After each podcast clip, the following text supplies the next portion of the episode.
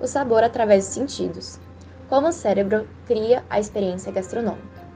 Você sabia que a percepção do sabor e a apreciação de um bom prato vai além do paladar? Desde o cheiro do alimento até o peso do talher que usamos interferem em como sentimos o sabor. Assim, vários fatores como a iluminação, a textura, o som ambiente e a cor se relacionam no processo sensorial. O estudo acerca da percepção e da sensação relacionadas ao sabor é chamado de neurogastronomia. Essa é uma área relativamente nova que busca compreender como o cérebro recebe, processa e interpreta as informações enquanto comemos.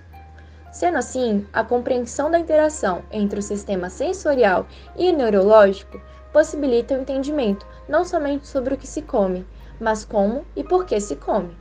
O olfato pode interferir no gosto do que comemos?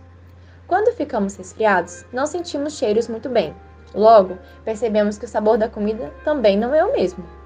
Isso acontece porque o olfato e o paladar têm uma relação direta e trabalham em conjunto para que você consiga sentir o gosto da comida. Portanto, o aroma é essencial para identificarmos o sabor dos alimentos. Em 2013, Marta Tafala, diagnosticada com anosmia congênita, escreveu um artigo descrevendo como é o mundo sem o olfato. Ela relata que não percebe os alimentos como outras pessoas. No texto, Tafala conta que na sua adolescência era fascinada por lojas de chá ela adorava ver as pessoas passando horas degustando bebidas que prometiam sabores dos mais distintos, como frutas tropicais e especiarias orientais. Entretanto, relata: Toda vez que eu tomava meu chá, eu me sentia enganada, porque na minha xícara só havia água pura com açúcar. Durante anos bebi os chás mais estranhos e fortes, mas embora me sentisse meio frustrado, não sabia como expressar minha decepção. Analisando a condição relatada por Marta, nota-se que o olfato de fato interfere no gosto do que comemos. Não é à toa que apenas o cheiro da comida nos dá pistas de como será nossa experiência gastronômica. É possível saborear a comida com os olhos? O olfato não é o único sentido que se combina com o paladar para gerar a percepção de sabor. O primeiro contato com o alimento é pela visão. Quando vemos, já criamos expectativas sobre ele. Nesse sentido, um experimento realizado por Charles Spence, pesquisador líder no campo do Laboratório de Pesquisa Cross-Modal da Universidade de Oxford, junto à pesquisadora da Unicamp, Fabiana Carvalho, tem investigado o impacto das cores das xícaras no sabor do café servido. Esse estudo revelou que ao servir café em xícaras rosas, o sabor percebido era mais doce em comparação com as xícaras brancas. Já os cafés servidos em xícaras amarelas ou verdes, quando comparados aos servidos em xícaras brancas, eram associados a um sabor mais azedo. Portanto, podemos afirmar que também saboreamos a comida com os olhos. Como escutamos o sabor?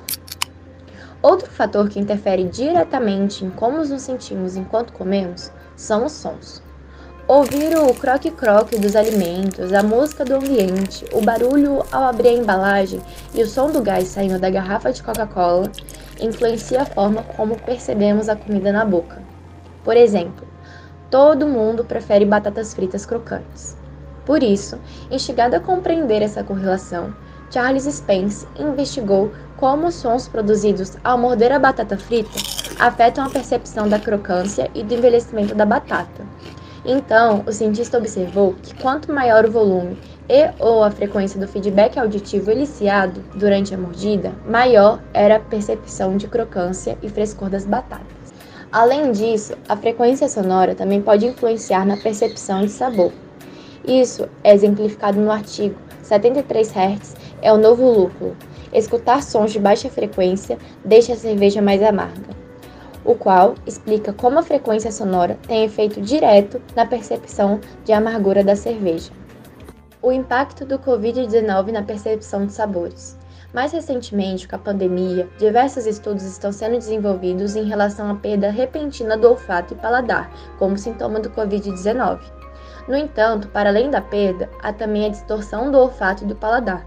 Diante disso, um artigo do The Washington Post conta a história de Jennifer Spicer, que sem sintomas significativos após dias da sua recuperação do Covid-19, ao tomar uma taça de vinho tinto, sentia nada além do que gosto de gasolina. Essa situação não é muito diferente da experiência de muitas outras pessoas recém-recuperadas do Covid-19. Essa distorção temporária dos cheiros ou aromas é uma condição denominada parosmia. Tendo em vista que o olfato está intimamente relacionado à percepção de sabor, a parosmia pode também impactar diretamente o paladar. No caso de Spicer, além do cheiro e do gosto do vinho e do café terem sido substituídos pelo da gasolina, a carne parecia estar apodrecendo e a pasta de dente de menta passou a ser intolerável. Afinal, qual a relevância da neurogastronomia?